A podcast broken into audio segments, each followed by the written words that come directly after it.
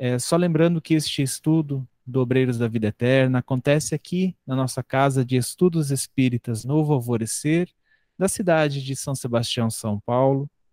É, nosso intuito não é esgotar é, este assunto, é simplesmente analisarmos um pouco as lições ali contidas sobre a nossa pers perspectiva pessoal e também aqueles informes sobre a mediunidade contidas nestes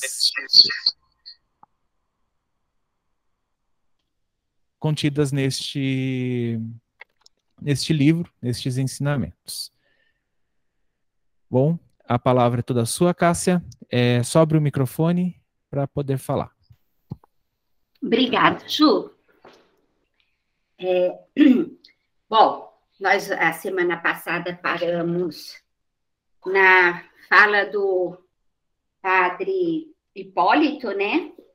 Depois que ele lê a parábola, né, do homem rico, nós conversamos um pouco a respeito da parábola e eu lhes disse que que não ia entrar em muitos detalhes a respeito da parábola, porque mais à frente no livro o padre faz uma boa exposição, explanação assim muito boa sobre a parábola.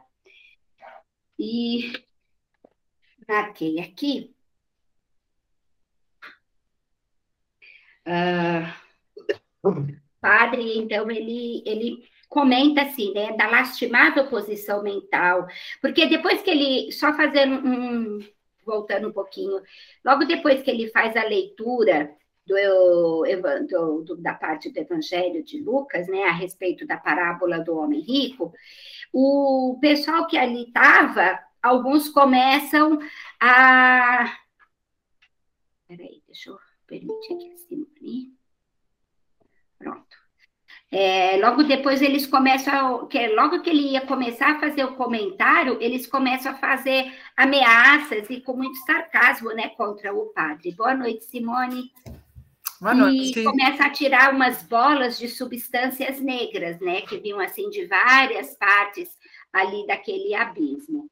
A Zenóbia pede que se estendam as redes de defesa, e foi onde eu comentei a respeito de que durante o nosso evangelho essas redes de proteção também são é, feitas no nosso lar, né, na nossa casa, e que é, não só as redes, mas também uma cúpula de proteção é formada. Com um mês de evangelho no lar, isso é, alguns livros relatam isso, com um mês de evangelho no lar, essa cúpula protetora ela já está formada no nosso lar. Por isso, a importância da gente fazer o evangelho todas as semanas, porque a, no momento em que a gente faz o evangelho, essas telas de proteção, essa cúpula protetora, ela é reforçada, ela é refeita, né? Então, conforme a gente vai deixando de fazer, ela vai enfraquecendo, enfraquecendo, até não existir mais. Então, a gente tem que retomar o evangelho de novo para estar tá reforçando essa essa cúpula em nosso lar. Não é só nesse, na casa espírita que tem, porque quando nós fazemos a preparação, né, Ju, na casa espírita, nós também reforçamos a cúpula da casa espírita, nós reforçamos as telas magnéticas de contenção, e isso no ângulo de 360 graus. Então, vocês também podem reforçar quando vocês fazem o evangelho e fazem a limpeza do lar de vocês, vocês podem reforçar a cúpula de proteção e as telas magnéticas também num ângulo de 360 graus, porque às vezes a gente tem uma impressão de que no subsolo, né, não vai acontecer isso, vai se acumular energias densas ou alguns espíritos se esconderem ali, né? Mas isso acontece, isso é muito comum, inclusive, de acontecer. Então, é bom que se faça isso no ângulo de 360 graus. E então o padre ele fala assim, né? Quando eles começam a atacar eles, aí a, a Zenóbia pede para formar essa, essa essas telas, né, abrirem as telas de contenção, aí depois o padre fala: na lastimável posição mental a que vos conduzis e na qual muitos de vós outros perseverais apaixonadamente, sois tão autênticos demônios da perversidade, do crime, que nem mesmo as verdades da dor conseguem modificar a boca disforme. Quer dizer o quê? Que assim, por mais que eles estavam ali, naquele vale de dor e de sofrimento, mesmo com tudo isso, eles estão tão arraigados ainda aquelas as perversidades que se tornam paixões, né? Eles estão assim é, apaixonados, eles, eles se comprazem com a perversidade. E mesmo diante de tanta dor e de tanto sofrimento deles mesmos, eles não se modificam, eles não, não se tocam, né? não são tocados para que haja essa mudança neles. Aí ele continua, entretanto, sois nossos irmãos mais infelizes. Peraí, gente, aqui. Aleijados do sentimento e do raciocínio, perdidos em dolorosos desertos da ignorância, não por falta de amor da providência celeste, mas pela própria imprevidência no descaso com que recebe, recebestes na terra todas as oportunidades de ascensão à esfera superior do Espírito Eterno. Quer dizer, eles estão naquela situação, não porque eles estão assim, esquecidos da bondade divina, né, e do amparo divino. Eles estão naquela situação porque eles querem, porque eles se comprazem com aquilo porque eles não conseguem compreender ainda a necessidade da transformação. Então, não é por falta de amor da providência, né? E sim pela própria imprevidência deles. E aí ele ainda continua, né? Nunca nos cansaremos de proclamar a misericórdia excelsa do Pai, e jamais se mobilizará nossa mão fraterna no sublime serviço da semeadura do bem e da verdade. Quer dizer, jamais vai se deixar de ter o amparo da misericórdia, da misericórdia do Pai. E também jamais as equipes do bem irão deixar de trabalhar em prol de, de socorrer aqueles que se colocarem predispostos à mudança, né? Porque não adiantava eles só quererem essa mudança, eles tinham, não podia ser só uma, uma, um pedido verbal, tinha que ser um pedido de verdade, né? Algo que viesse de dentro deles, que eles assim sentissem que eles necessitavam dessa mudança, que essa mudança era importante para eles. O pregador falava com ardorosa eloquência e possuído de angélicos pensamentos, todo ele se irradiava luz. Então, assim, durante o momento em que o padre Hipólito estava conversando e falando essas palavras, era algo tão verdadeiro, era algo tão da alma, da essência dele, aquelas, aquelas palavras, aqueles sentimentos, era tão verdadeiro a vontade de, de socorrer e de amparar aqueles irmãos, que ele irradiava luz. Né? Então, aqueles que estavam mais sem, assim, é, mais assim, dentro de, tentando assim estar numa frequência melhor, era tocado por aquelas palavras. E assim, pelo que eu percebi na leitura, quem mais estava sendo tocado por aquelas palavras eram os próprios socorristas, né, que estavam ali. Eles eram que mais estavam sendo tocados pelas palavras do padre, porque o padrão de vibração de, do, da equipe de socorro estava muito mais em sintonia com o padrão do padre do que com a sintonia daqueles irmãos que ali estavam naquele vale, né?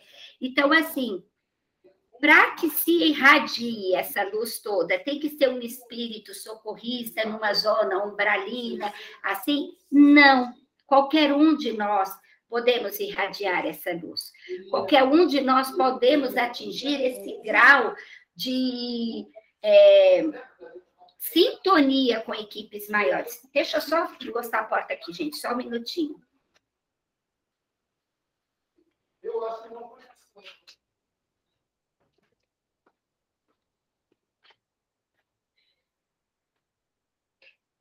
qualquer um de nós. E é um momento assim em que a gente percebe essa, esse padrão de energia mais elevado é quando nós fazemos uma prece que vem da alma, sabe? Uh, quando a gente ora por orar, a gente não sente, é diferente.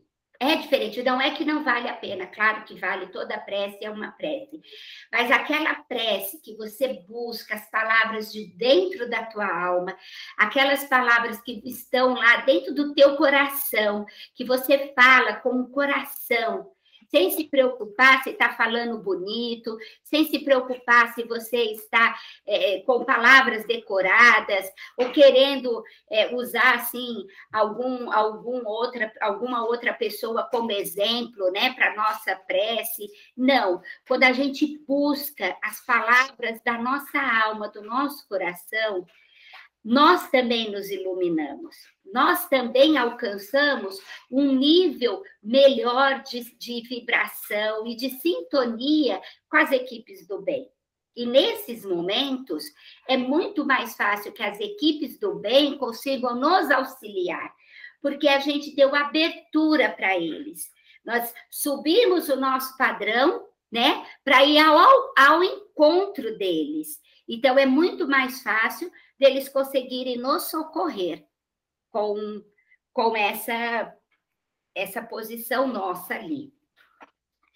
Alguém quer falar alguma coisa a respeito?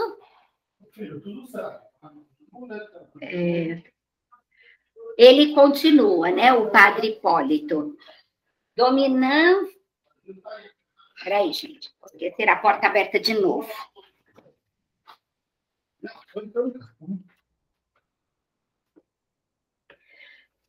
dominavam a inveja e o despeito, a maldade e o sarcasmo, quando não permaneceis aniquilados do supremo terror.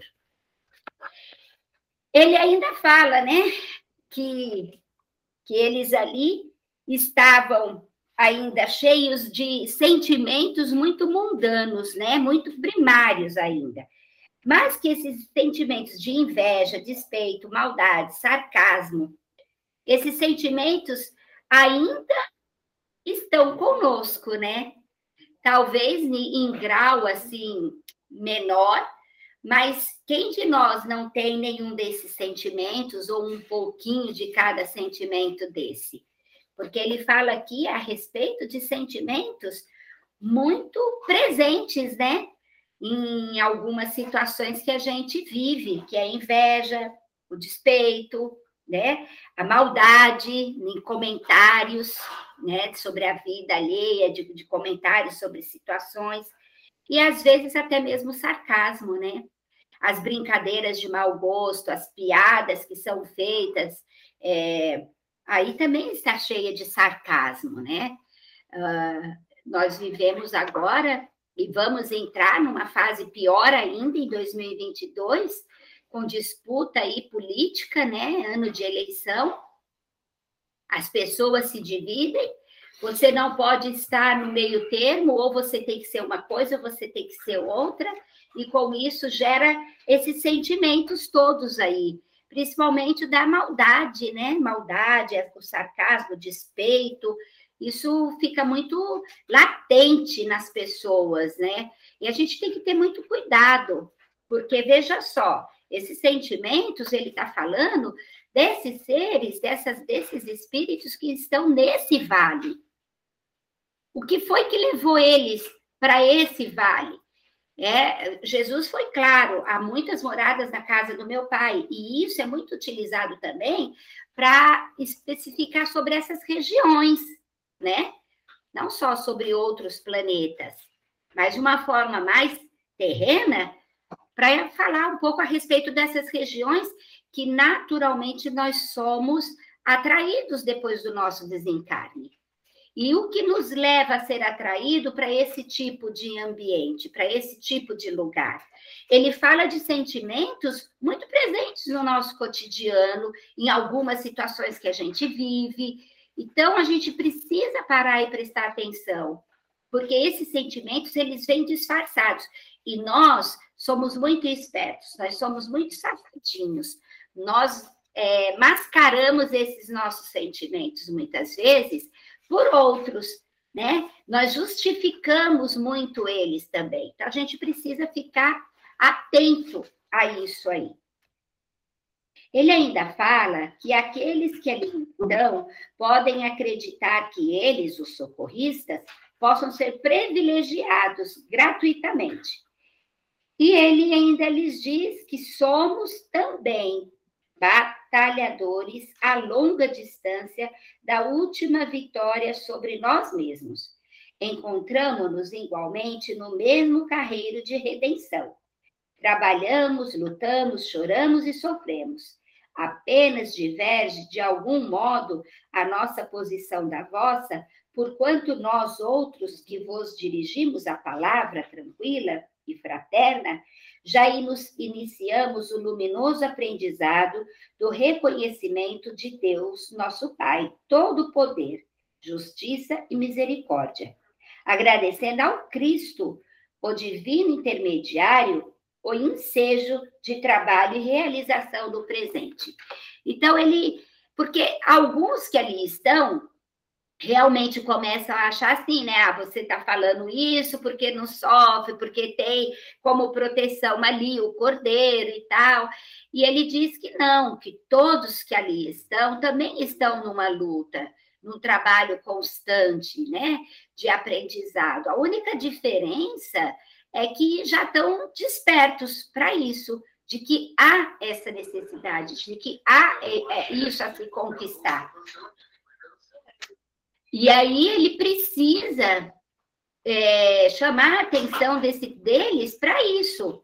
Olha, nós também somos, nós também temos lutas internas, nós também temos dores e sofrimentos, nós não estamos diferentes de vocês da luta. A única diferença é que a gente sabe que precisa mudar, que a gente precisa lutar contra aquilo que vai em nossa alma, né?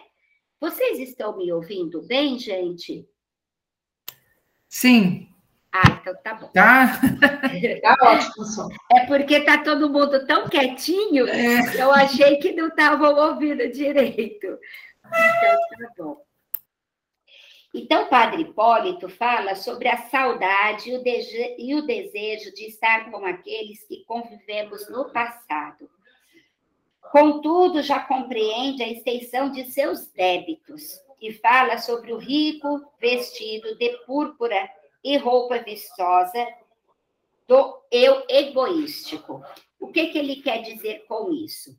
Ele fala a respeito do, lá na parábola, ele diz que o homem rico estava vestido de púrpura, todo suntuoso, né? Todo assim, bem o que, que é, é, quer dizer essa passagem? É, essa roupa, essa pompa, na realidade, é a vaidade, né, da qual aquele senhor rico estava revestido. Ele estava numa situação é, social, financeira melhor do que Lázaro, né? Então, ele se sentia como? Ele se sentia melhor, ele se sentia soberbo, ele se sentia superior, e ele estava vestido daquilo tudo, né? dessa superioridade enganosa, né? essa superioridade mundana. E Lázaro não, Lázaro estava esfarrapento, cheio de feridas, as quais eram lambidas pelos cachorros, tentava pegar as migalhas né, que caíam ali, devia ser assim, tipo, comer o lixo do, da, da, do resto da comida do, do homem rico, mas não deixavam, né? Outro dia, é, tinha uma cena assim, uma foto de algumas pessoas debruçadas dentro de um caminhão de lixo, tentando tirar de dentro do caminhão de lixo comida para eles, isso há poucos dias atrás. Então, assim, esses são os Lázaros, que nós temos hoje, né?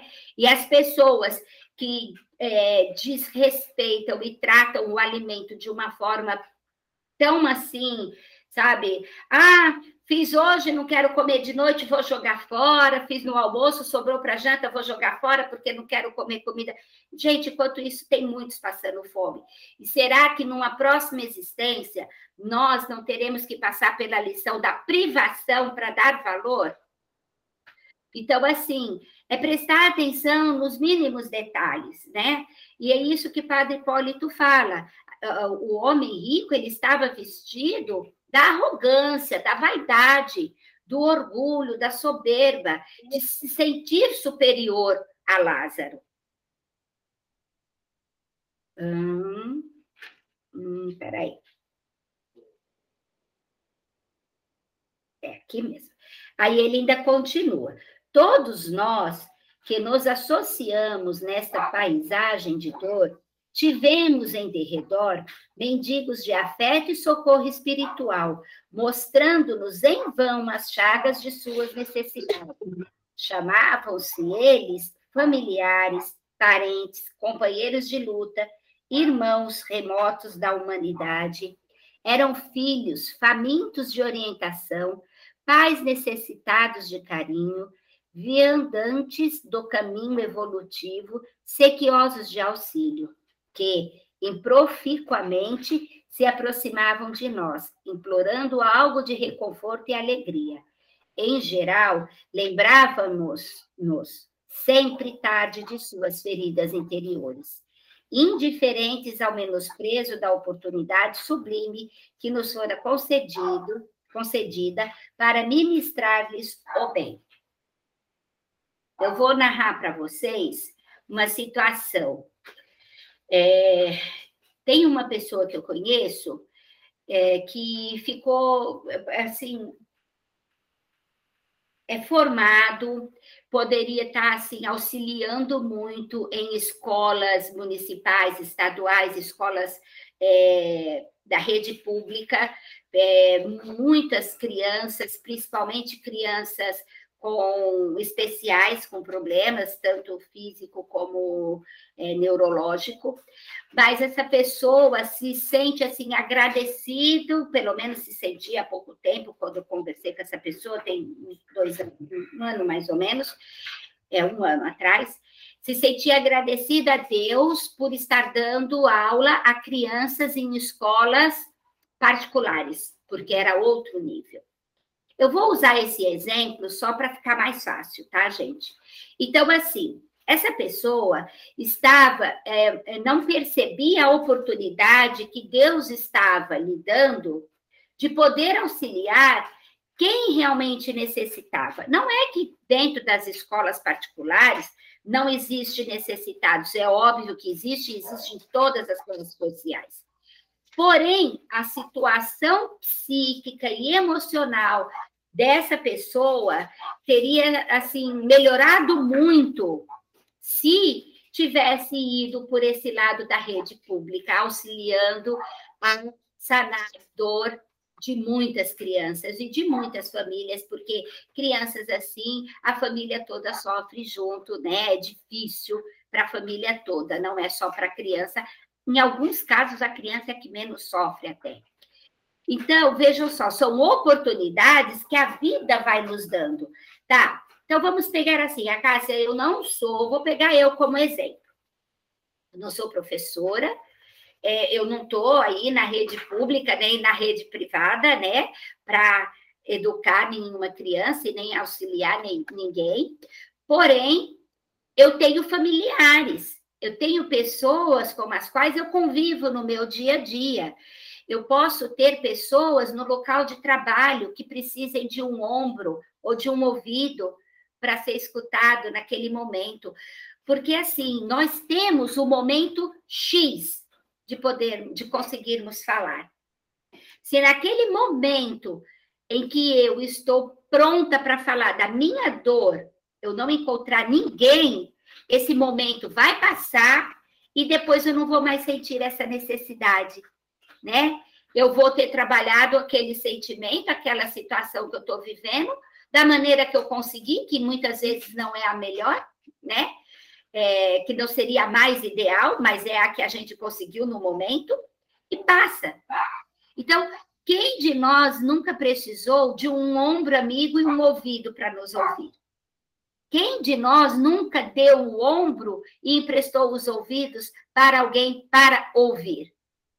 Quem de nós nunca precisou ser acalentado por um abraço, por um colo de alguém? E quem de nós nunca deu um abraço e um colo para acalentar alguém?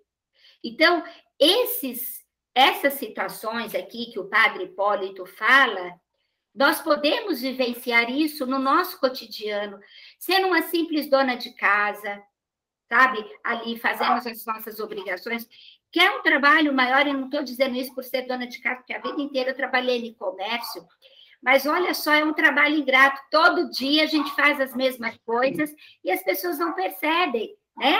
A gente não recebe, oh, parabéns, você lavou muito bem o banheiro, ou então, nossa, as calçadas ficaram bem limpas, parabéns pelo seu esforço em ficar lá, né, lavando as calçadas.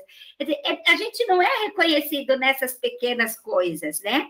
Então, assim, é um trabalho também que a gente despende sem esperar, né? Sem esperar um reconhecimento sem esperar uma gratidão. É uma comida que a gente faz, né? É uma palavra de incentivo que a gente dá para os nossos familiares, para as pessoas que estão ali, para os amigos, às vezes na rua. Outro dia eu estava indo ao médico com meu esposo e parei na padaria Elite para comprar pão de queijo, porque a gente saiu muito cedo.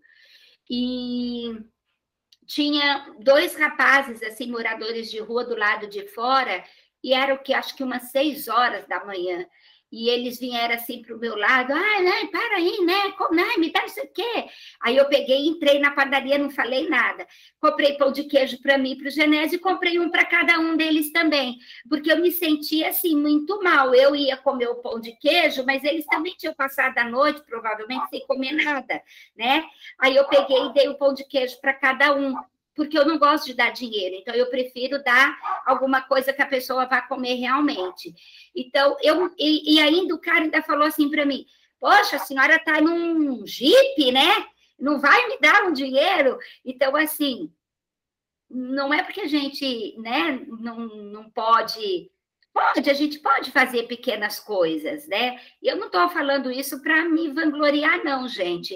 É porque são coisinhas tão bobas que acontecem com a gente no nosso dia a dia, que às vezes passa despercebido, mas que para alguns vale muito. Para quem escuta, né? Para quem é escutado, vale muito. Para quem é saciada a fome naquele momento, vale muito. Para quem é ouvido naquele momento, vale muito. Para quem é agasalhado num colo, vale muito né? Então, assim, às vezes uma mensagem, você sabe que alguém está doente, vou mandar uma mensagem. Ah, teve uma época que se dizia assim, fulano gosta muito de é, papa defunto, né? Pode ver um velório que está indo. Não é questão de ser papa defunto, mas de dar um apoio à família que está ali enlutada, né? Que está naquele momento de dor ali, onde está se separando de algum ente amado. Então, e existem todas essas coisinhas pequenas que a gente pode estar tá desenvolvendo no nosso dia a dia ali. Alguém gostaria de falar alguma coisa? Gente, até o Juliano está tão quieto, Ju. Bom, aí Padre Hipólito ainda continua. Desejavam os mais pobres que nós alguma coisa das migalhas de nosso permanente banquete de conhecimentos e facilidades Frequentava-nos a companhia quais crianças necessitadas de iluminação e ternura.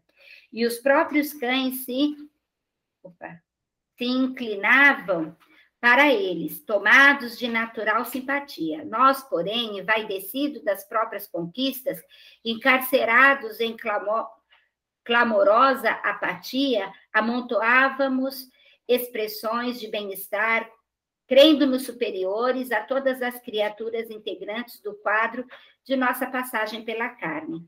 Prisioneiros de nossas criações inferiores, a morte aprisionou-nos, despenhadeiros. Não, a morte precipitou-nos despenhadeiros purgatorial, semelhante ao tenebroso inferno da teologia mitológica, envelhecida e rota a veste rica da oportunidade, ao término do curso do, de aprimoramento espiritual no educandário terrestre, somos por vezes mais pobres que o último dos miseráveis que nos batiam confiantes à porta do coração e para os quais poderíamos ter sido beneméritos doadores da felicidade. Viajores na travessia do rio sagrado da elevação, Fugíamos de todos os companheiros necessitados e instituíamos serviços ativos de vigilância contra os náufragos sofredores. Estimávamos, acima de tudo, o bom tempo, as ilhas encantadas de prazer, a camaradagem dos mais fortes, para atingir a outra margem, humilhados e pesarosos, em terríveis necessidades do espírito incapazes de prosseguir a caminho dos continentes divinos da redenção. E assim ele continua. Sejamos Sejamos razoáveis, meus irmãos, reconhecendo que esse inferno é construção mental de nós mesmos. O estabelecimento, após esforço destrutivo, estabelece clima propício aos fantasmas de toda sorte. Fantasmas que torturam a mente que os gerou, induzindo a pesadelos cruéis. Cavamos poços, pode falar, Ju. Então, Acácia, eu achei bem interessante essa parte aqui, né? É, quando ele fala, né, sejamos razoáveis, meus irmãos, reconhecendo que esse inferno é construção mental de nós mesmos. Isso aqui é, eu vou dizer, mais ou menos 90% dos casos na, nos auxílios espirituais que nós fazemos na casa, né, na casa espírita. E eu vejo que é uma dificuldade muito grande dos assistidos e até mesmo dos voluntários, né, da, das câmaras de auxílio espiritual, de perceberem, de compreenderem isso.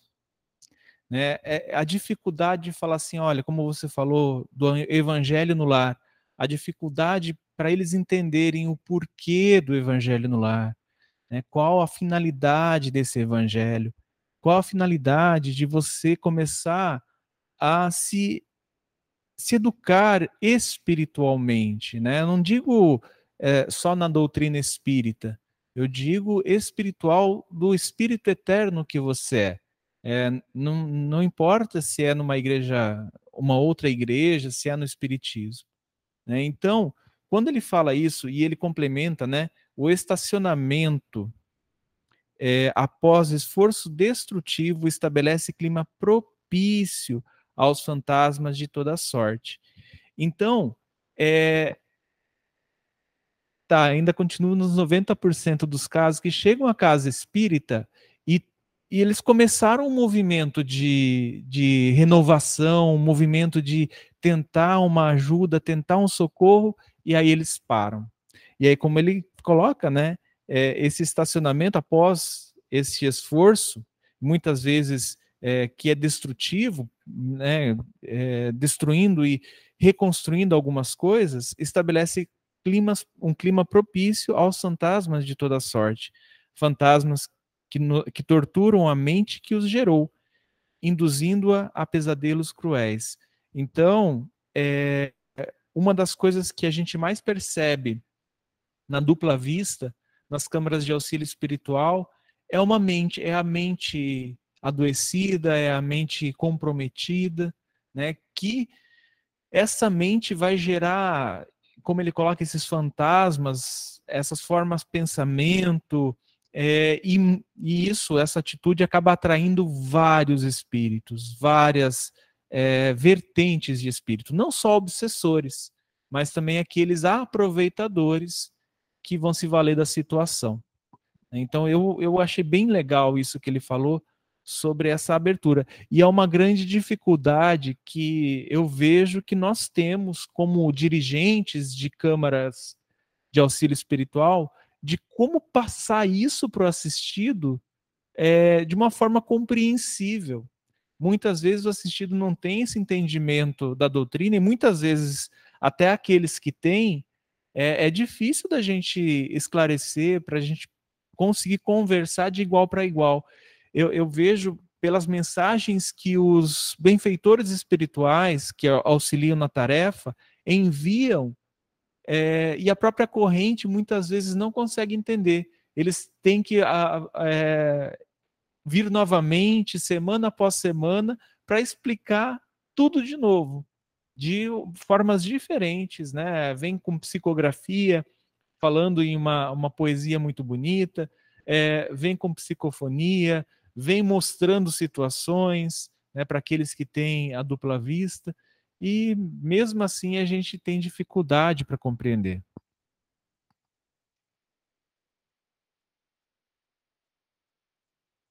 Pode falar, Rose. Ai, meu, é, agora falando né, desse, que a gente está comentando aqui sobre a construção mental de nós mesmos. E não só nas câmeras mediúnicas, né, que nas nossas vivências a gente tem muito disso, né? E a gente se depara às vezes com isso, a gente não sabe como agir. A gente sabe que cada um tem seu despertar, que a gente precisa em torno, tá né, plantando sementinhas e tudo mais. Mas isso é uma coisa sofrida de quem não tem é, essa percepção, né? Não tem porquê. A gente ainda é muito, né? Somos muitos impuros. Então, eu estava lembrando de um sobrinho, eu tenho um sobrinho com 28 anos, ele era estudante da FATEC, de logística, ele, dá, ele é tão inteligente, era tão bom em matemática, que ele era ah, voluntário para ajudar aqueles que tinham dificuldades. Era estagiário da prefeitura, sabe, na, na ADM, de lá, né, administração, tudo. E, de repente, ele surtou, ele surtou assim. É, e a gente percebe que tem umas coisas assim, uns, ah, ele se envolve em algumas coisas, por exemplo, jogos, vícios de jogos. Aí você vê que, eu não sei, mas assim, é, é, diálogo com ele foge de umas coisas que ele, ele se sente melhor sozinho naquela construção que ele mesmo constrói com ele mesmo, das coisas que ele vivenciava. E, de vez em quando ele tinha essa, essa coisa de bater de frente com as, com as pessoas, é, de coisas que ele imaginava que era. E às vezes a gente olhava não via nada disso. Essas, essas construções mentais, sabe? Que prejudicaram tanto ele. E hoje em dia ele está isolado num quarto, olha só.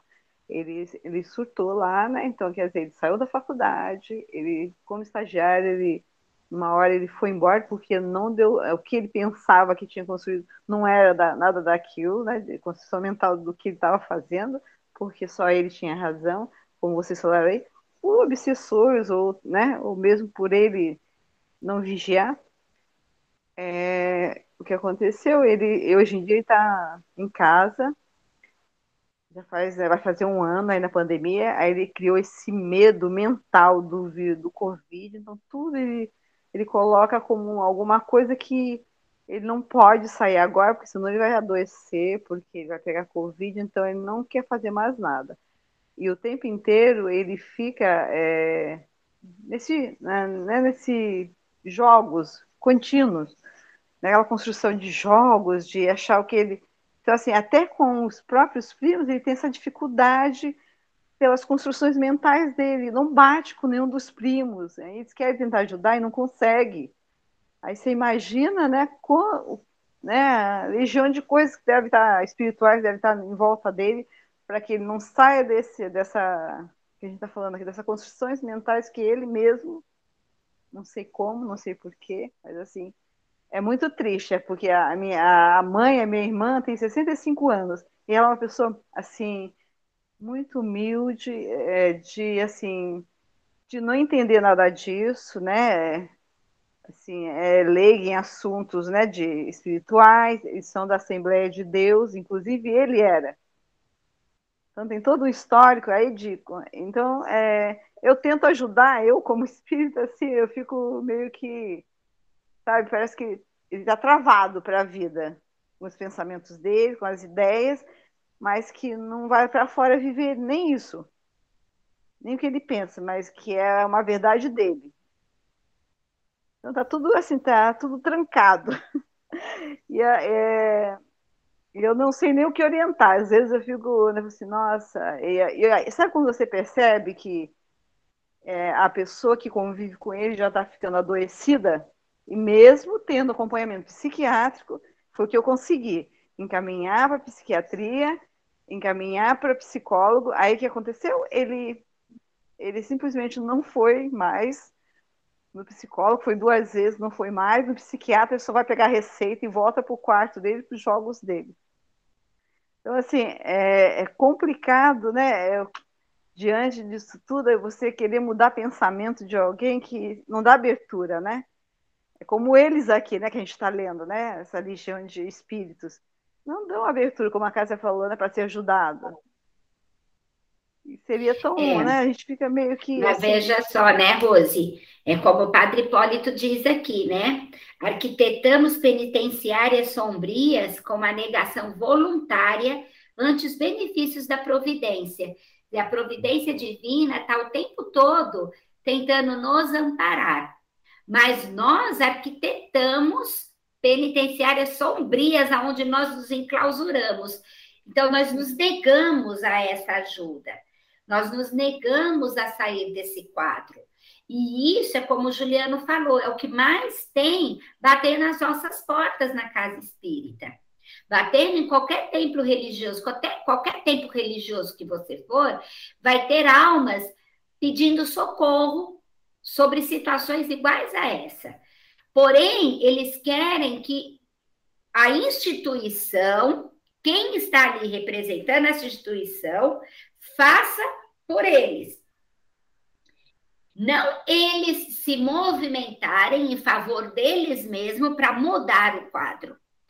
Sim. O que nós mais temos na casa espírita são pessoas nos procurando, nós conseguindo socorrer vários espíritos que acompanhavam o assistido encarnado e o encarnado continua na mesma. Aí ele dá uma melhorada, se afasta, depois de tempo volta batendo na nossa porta de novo pedindo ajuda.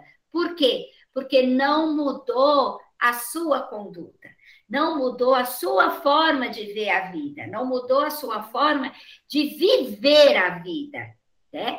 Então, enquanto não houver essa mudança, nós vamos estar agindo como o padre Hipólito falou, nós vamos estar nessa fase de negação voluntária ante os benefícios da providência. Então, a providência está ali tentando nos ajudar, mas nós estamos nos negando a isso. É preciso que haja uma movimentação, do encarnado, enquanto encarnado, para mudar. Por isso, Jesus disse: caminhai com vosso inimigo enquanto é dia. Qual é o maior inimigo de nós mesmos? Senão as nossas imperfeições. Então, assim, transformar essas imperfeições que carregamos na alma enquanto estamos encarnados. Porque depois de desencarnado, dizem a espiritualidade, a espiritualidade diz que depois que a gente desencarna, todos os sentimentos se intensificam muito, se vive eles de uma potência muito maior. Quer dizer, se eu sou alguém que desenvolveu laços de afeto, se eu sou alguém que desenvolveu em mim já uma certa capacidade de perdoar e de amar e de procurar assim ter empatia com as pessoas, né? Com a dor alheia. Então, eu vou desencarnar e já vou estar nesse caminho ali, eu vou continuar nele. Agora, se eu desencarnei cheia de todos esses outros sentimentos que o Padre Hipólito fala anteriormente, eu vou estar vivendo eles com toda a intensidade. Se eu desencarnar odiando e querendo me vingar de alguém, eu vou continuar odiando e querendo me vingar dessa pessoa né? Eu não vou ter mudado porque desencarnei, eu vou estar ainda carregando eles. Só que não vou ter mais o corpo físico para me podar de certas coisas. Eu vou estar muito mais livre para viver algumas coisas. É. Então, como É complicado, né? É muito complicado. É igual você fala, não deu abertura, a gente tem que estar ali, né? É. é. Realmente dando assistência no que né, ainda permite a gente, né? Porque, é, por exemplo, a minha vontade é levar algum tratamento espiritual, mas ele não dá também essa abertura. Então, como que eu vou, né? Não, não é muita oração, né? Como a gente estava falando assim. É, o que você pode fazer é colocar o nome dele na caixinha de vibrações Sim, quando você é, for à casa espírita, é você incluir ele nas suas orações, isso tudo é misericórdia, é, isso tudo sim. é trabalhar em prol do outro, né? Ok, obrigada. Imagina. Como rico e feliz da parábola, sabe? Sabe-se que muitas de nossas vítimas de outros tempos escalaram altas posições no campo hierárquico da eternidade, porque não cobramos humildemente a serviço, a fim de recebermos o sublime e indispensável cooperação do presente, o que quer dizer? Que às vezes aqueles que no passado a gente já prejudicou muito, pode ser que hoje esteja numa posição evolutiva muito melhor do que a nossa, né? Não quer, não quer dizer que lá que, que eles estão ainda naquela mesma situação. Tudo depende do esforço de cada um. Tudo depende daquilo que se faz. E ele ainda diz assim: não basta, porém, a desordenada rogativa de dor, para que o orvalho divino refresque o coração dorido e dilacerado. Urge regenerar o vaso receptivo da alma enferma, alejando a poeira venenosa da terra, para que permaneça puro e reconfortante o rócio do céu. Imprescindível o sofrimento de função purificadora. Quer dizer, imprescindível o sofrimento de, de função purificadora. Ah, a gente sempre escuta aquela frase, né? Quando não é por amor, é pela dor. Por que essa frase? Não é que se a gente não fizer por amor, Deus vai nos castigar e através da dor a gente vai aprender. Não, são os caminhos que nós escolhemos. Nós podemos escolher nos transformar pelo amor. Porém, nessa cegueira e nessa paixão aí pelas coisas do mundo, muitas vezes, nós escolhemos o caminho da dor. Porque se a gente se nega a compreender e a trabalhar em nós a transformação, a gente pode estar se enveredando cada vez mais por caminhos que vão naturalmente nos levar à dor. Então, essa dor aí, que seria o sofrimento como de função purificadora, mas foi o caminho que nós escolhemos. Não é Deus nos castigando, é o caminho que a gente escolhe. Alguns escolhem acabar assassinando várias pessoas para um despertar. Vou dar um exemplo é uma pessoa embriagada, isso daí é o que mais acontece, né? Infelizmente acontece muito. Uma pessoa embriagada que acaba assim perdendo o controle do carro, batendo em outro veículo, ou então atingindo pessoas num ponto de ônibus ou num passo de uma calçada, mata lá três, quatro, cinco pessoas porque estava dirigindo embriagada. Foi Deus que castigou? Não, não foi Deus que castigou. Ele e irresponsavelmente bebeu e foi dirigir. E por imprudência, por irresponsabilidade, acabou matando. Ah, mas aí ele matou né, três, quatro, cinco pessoas, e depois disso teve um despertar de consciência e compreendeu que ele andava com atitudes que só levaram ele a um resultado final muito ruim e que ele precisa mudar. Ótimo, ele vai mudar. Ele despertou para a necessidade da mudança. Porém, o caminho que ele escolheu para esse despertar foi se tornando um assassino, né? Foi usando o caminho da dor, do sofrimento. Então, eu vejo que nessa passagem aqui está muito associada a isso que o padre Hipólito nos fala, a respeito da escolha que a gente faz de crescer, que muitas vezes é através do sofrimento, mas por escolha nossa, né?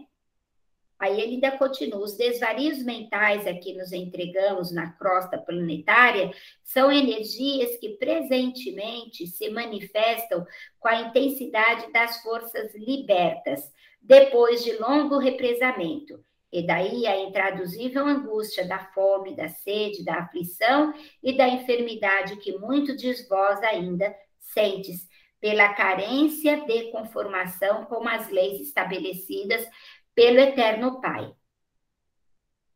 Aí a gente desencarna e fica nessa situação aí desses muitos irmãos, aonde a gente sente todas essas necessidades latentes aí é nós, porém a, a dificuldade de transformação desses ambientes, de se conseguir se libertar desse ambiente é muito mais difícil, é muito mais é, é, trabalhosa, porque ali existem muitos irmãos conspirando para que a gente não saia dali. É o horário, né, Ju? Pode falar.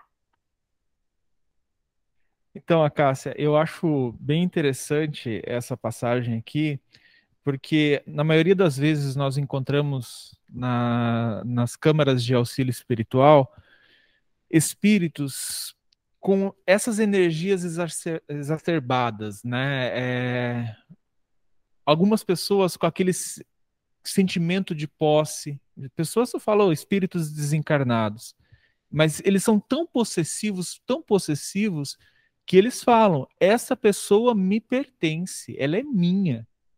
Né? Então, assim, você percebe que essa alma teve uma grande dificuldade enquanto encarnada né, para o trabalho na vida dela, é, um, uma grande dificuldade nos relacionamentos, uma visão distorcida.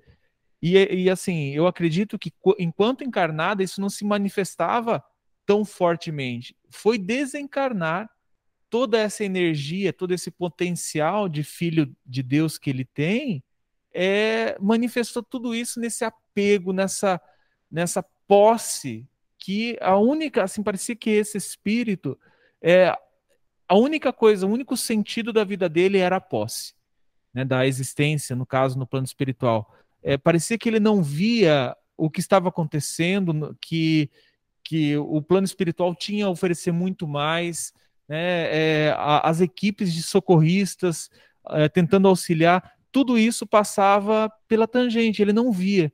Né? Então, quando é, é o Hipólito coloca isso aqui, é, é, uma, uma, uma situação que é comum nós nos depararmos é, nas câmaras de auxílio.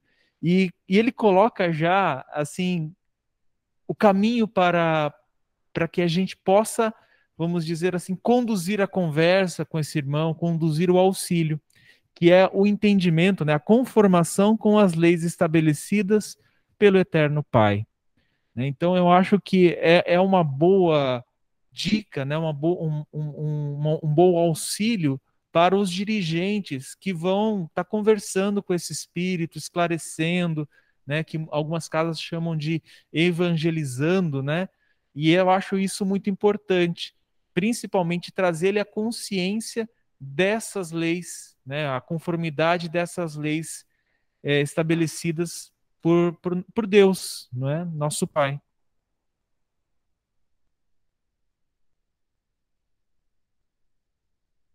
É, nós precisamos estar em conformidade com as leis de Deus, né? É, já são é, 7h26, né, Ju?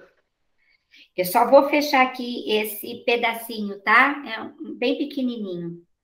Então, o padre Hipólito ele ainda diz que nenhum de nós encontrou até agora a residência dos anjos. Somos companheiros em cujo coração palpita plena a humanidade com seus defeitos e aspirações.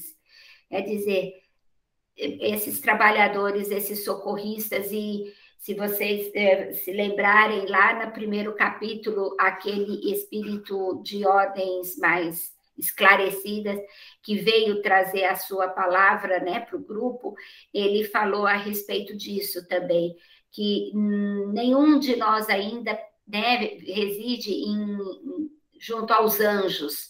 Estamos todos neste mesmo barco que se chama Terra, enquanto um estiver ali preso a essas situações.